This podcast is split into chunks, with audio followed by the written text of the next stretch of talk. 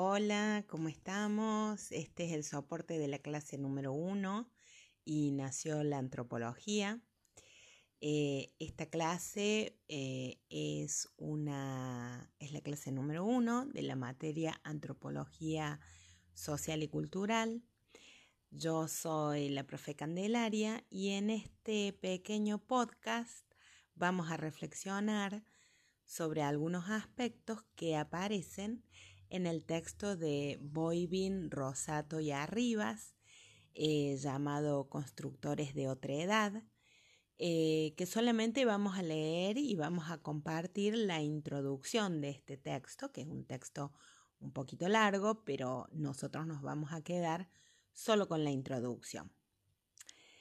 La clase pasada hablamos sobre lo que es el conocimiento científico y enumeramos algunas características que tiene este tipo de saber. Según el investigador de la ciencia, Carlos Sabino, eh, podemos decir que el conocimiento científico tiene algunas características como que es objetivo, que es racional, que es sistemático, que es general y que es falible.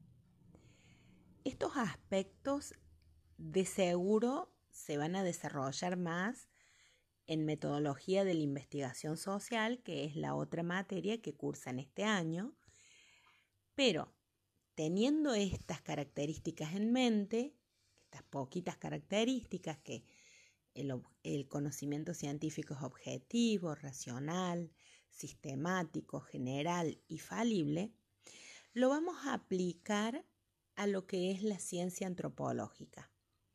Y es acá cuando vamos a recurrir a algunos aspectos que los autores nos van a señalar en este texto. ¿Empezamos?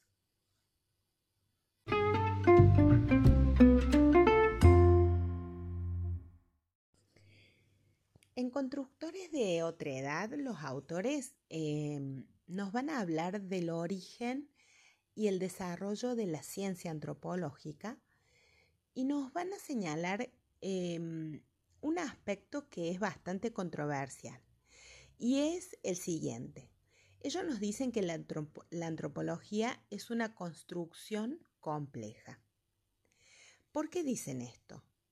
Bueno, primero, lo dicen porque el objeto de estudio de la antropología no fue siempre el mismo. Si ustedes se van al cuadro 1 de este mismo texto, que está en la página 8, van a observar que a lo largo de los tres periodos que identifican los autores, el objeto de estudio de la antropología cambió. Pero antes de seguir, me gustaría que repasemos o que nos recordemos o que acordemos entre todos qué queremos decir cuando decimos objeto de estudio.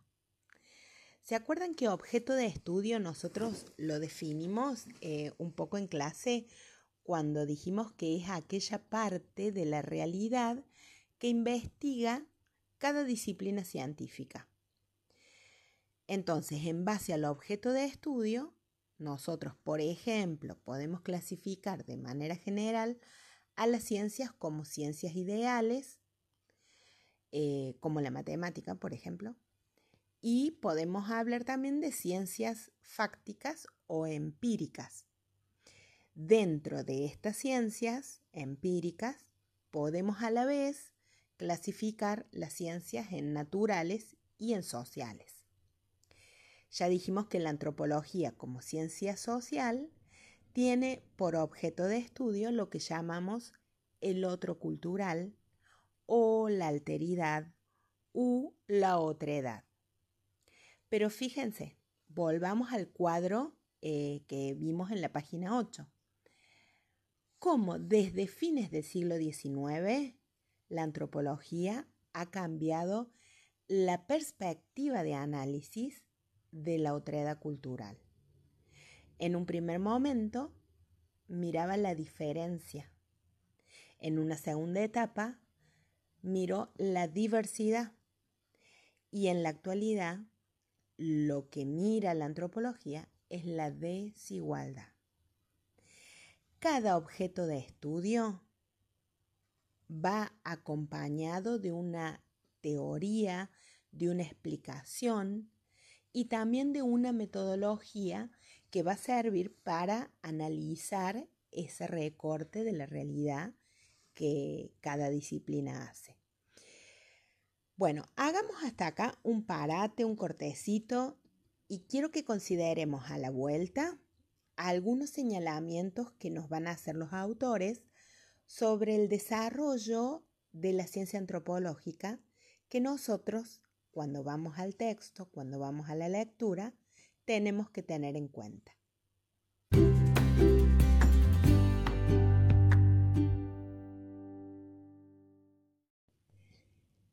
Autores en este texto nos están indicando que tenemos que tener en cuenta que la antropología, a lo largo de su desarrollo como ciencia, va a cambiar, pero va a cambiar porque el contexto en el que se va a desenvolver esta ciencia también es cambiante, también muta.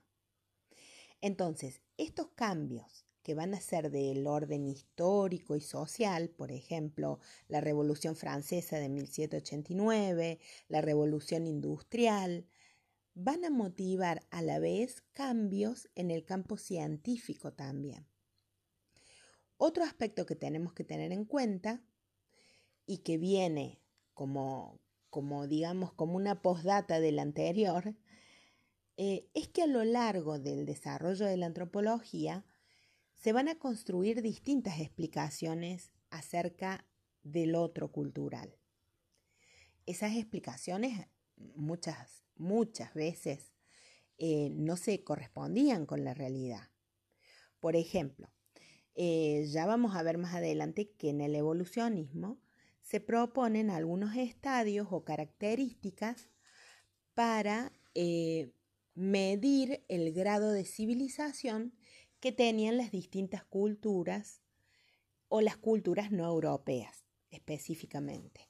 Bueno, ahí tenemos, por un lado, un concepto restringido de cultura, de civilización, ya que estoy comparando a los europeos y los estoy poniendo como modelo de civilización y por debajo de ese modelo van a estar aquellos distintos niveles de cultura o de comunidades o de grupos sociales y establezco esto en dos sentidos, ¿no? Eh, este concepto hace que yo proponga un modelo único, que va a ser el europeo, un modelo de civilización única, y a los demás por debajo. Fíjense que si nosotros queremos tomar un ejemplo, este concepto de cultura, de este concepto de cultura, se va a, van a aparecer las nociones de alta y de baja cultura, donde la alta cultura va a ser aquella que está vinculada con el refinamiento, por ejemplo, con la vestimenta, con la formación del Estado, con los modales, y la baja cultura vendría a ser aquello que está más, más eh, cercano a lo popular, más eh, que tiene que ver más con lo marginal. ¿Está? Entonces, en este punto también vamos a ver que la antropología se va a desarrollar principalmente en dos países eh, que van a ser Estados Unidos e Inglaterra. Entonces, los científicos sociales de cada uno de estos países eh, le van a aportar a esta ciencia antropológica ciertas perspectivas, cierta impronta. Por un lado, Estados Unidos o los estudios que se realizan en Estados Unidos em, van a estar más en intercambio o más en diálogo con la historia y con la psicología, por ejemplo. En cambio, en Inglaterra, el diálogo va a ser con la sociología. Pero escuchen, hasta acá vamos a hacer un cortecito y vamos a pasar después en el, en el siguiente bloque a hablar de los subtítulos del texto.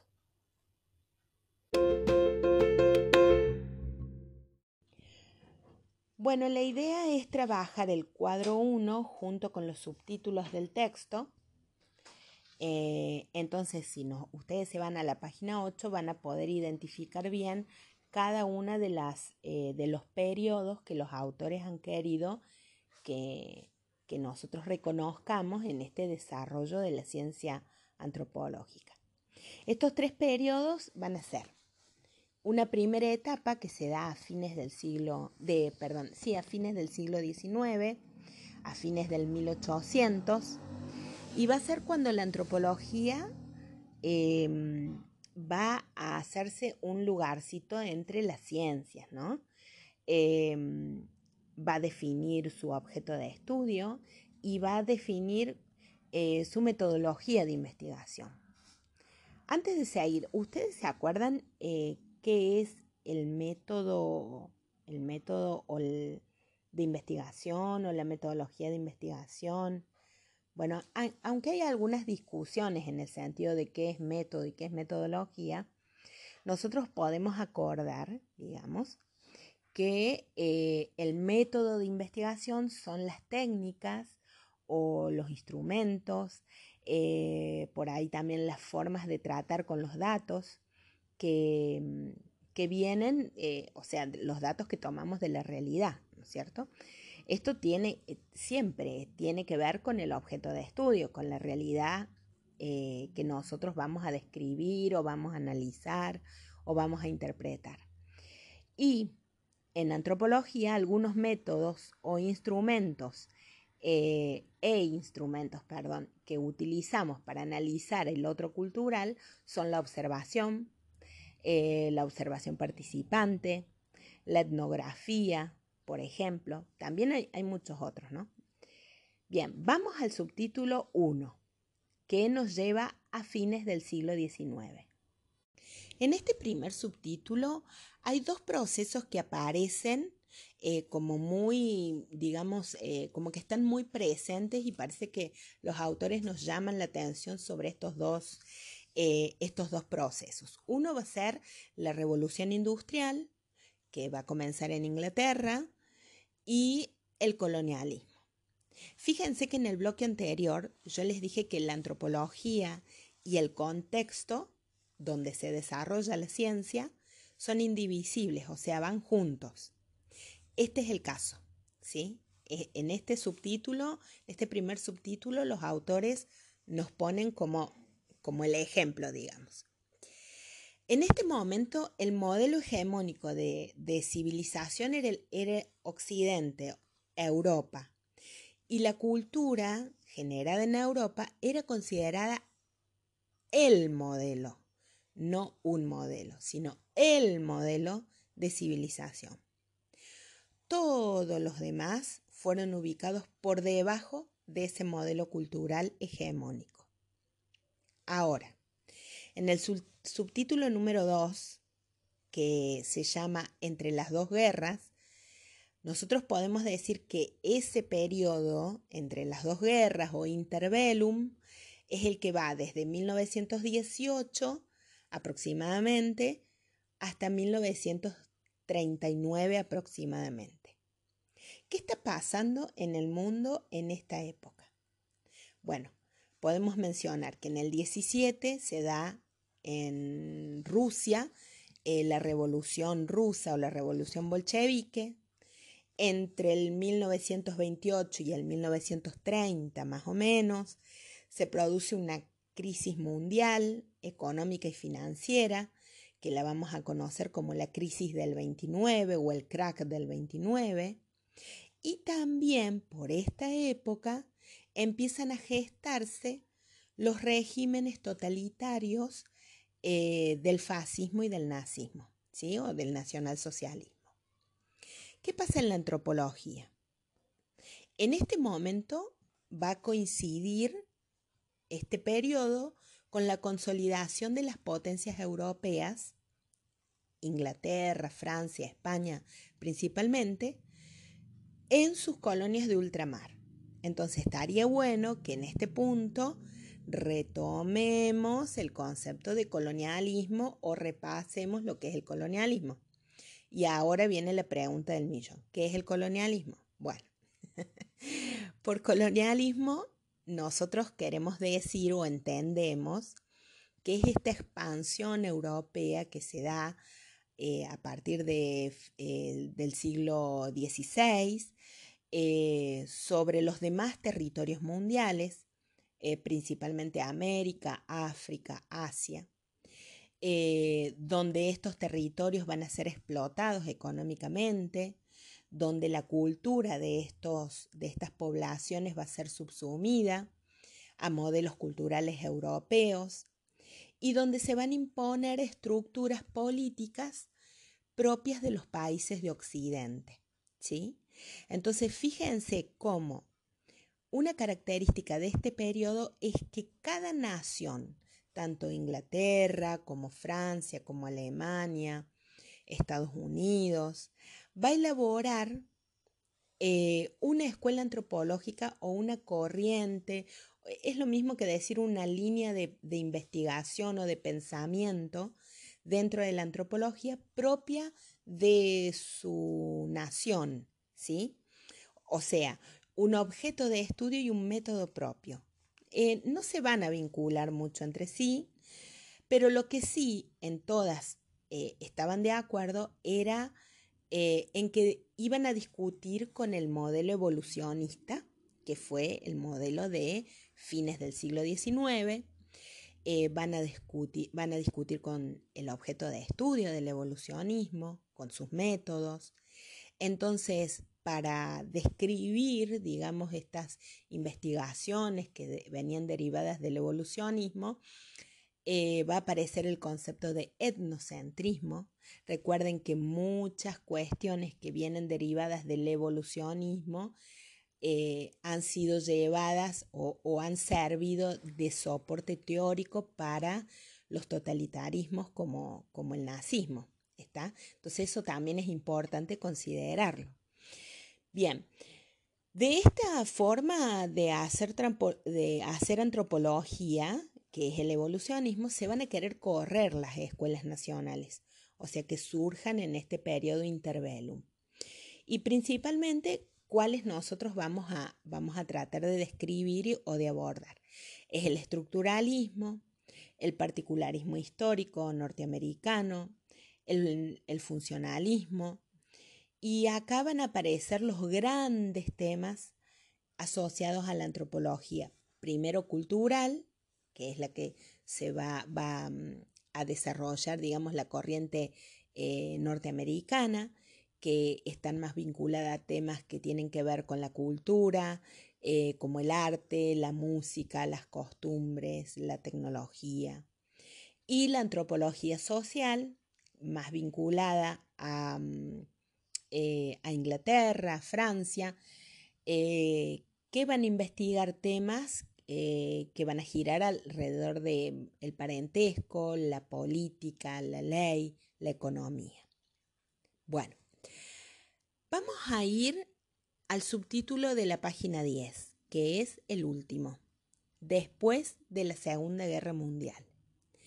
Terminada la Segunda Guerra Mundial en 1945, ¿cuál era la situación de la ciencia antropológica? Bueno, lo sabremos después del corte.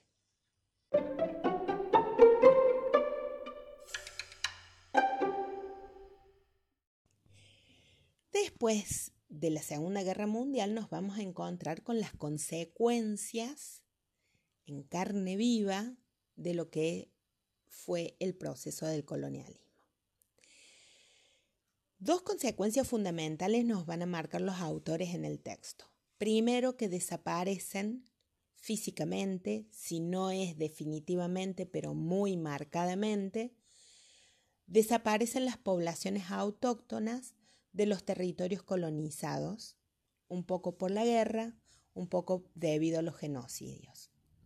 Otra segunda, otra segunda característica, digamos, de este periodo es que va a desaparecer muy marcadamente la cultura propia de cada territorio colonizado debido a la presión que hacen em, las principales em, potencias occidentales sobre las culturas locales. Entonces recuerden que Occidente está representado por eh, Inglaterra, Francia, España, Estados Unidos. ¿Está? Entonces la desaparición de la cultura local, eh, nosotros la podemos llamar eh, etnocidio o genocidio cultural. Estas dos características, la desaparición física y la desaparición de la cultura autóctona, son centrales en este periodo después de la Segunda Guerra Mundial. Entonces, ¿qué cosas van a destacar los autores en el texto? Que va a cambiar en la antropología la mirada que tiene la antropología tradicional, la mirada que tiene hacia el otro. ¿Está? Entonces, principalmente va a haber dos corrientes que van a venir, digamos, como a, reacomodar o a reorientar el objeto de estudio.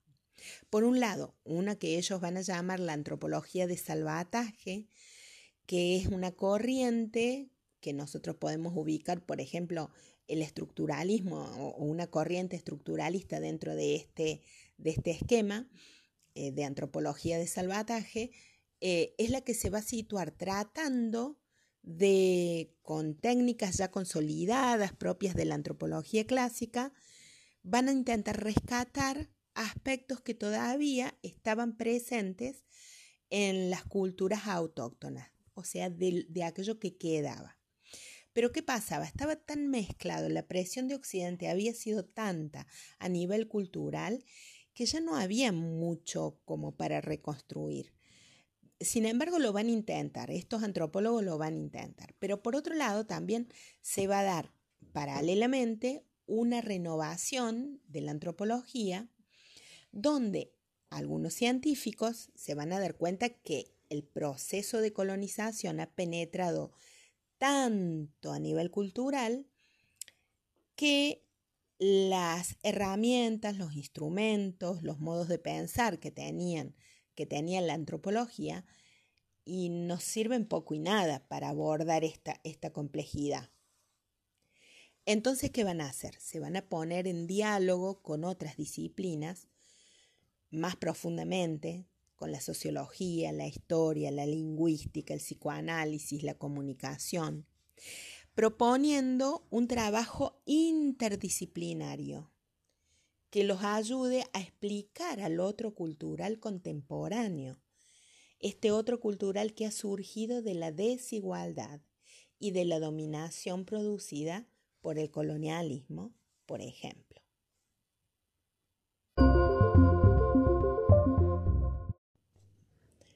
Bueno, hasta aquí hemos repasado los aspectos principales de este texto. Eh, yo les pido em, que lo lean con mucho, con mucho cariño, con mucho amor. Es un texto hermoso. Es un texto que es escrito por científicos argentinos, que está muy claro. Eh, trabajen con los cuadros, vayan anotando, registrando sus dudas en la carpeta.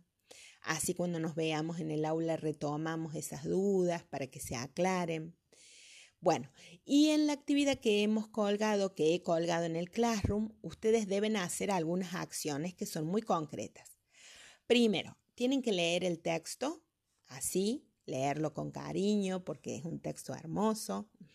Segundo, tienen que sintetizar y responder. Yo les hago algunas preguntitas y les pido que ustedes Contesten dos preguntas específicamente, pero intentando hacer una síntesis de todo lo que dice el texto, remarcando las principales ideas que nos han querido transmitir los autores. En este punto yo les digo, traten de trabajar con los cuadros, así se nos hace más fácil hacer este pasaje de los cuadros a las ideas principales y de las ideas principales a, a una síntesis, ¿está? Y última cosa que les he pedido es que graben un podcast con la interpretación, con la síntesis propia, una síntesis que tiene que ser original, tiene que ser de ustedes. En este punto no nos sirve copiar y pegar de internet o de algún sitio. Eh, nos sirve más entender cómo han sido los procesos, para, para que lo aprendamos para siempre y que nos sirva para siempre de acá en adelante. Em, otra cosa que les pido es que aparte de grabarlo, ustedes lo suban a la carpeta compartida en Drive, em, que lo etiqueten bien, así como les indico en la, en, la hojita que les he puesto. Em, y que me avisen por el Classroom, después de que ustedes hagan la subida de ese audio al Drive, que me avisen con un mensajito ahí en la misma clase, en los comentarios, profe, yo terminé, pase a mirar mi tarea. Em, les va a quedar esta semanita para hacerlos y yo por mi parte les dejo un fuerte, intenso y gran saludo. Eh, ya estoy anticipándome a lo que voy a escuchar en los audios de ustedes. Y bueno, de seguro nos encontramos a través de, de la virtualidad, pero también en los pasillos del cole. Les mando un saludo grande a cada uno y a cada una.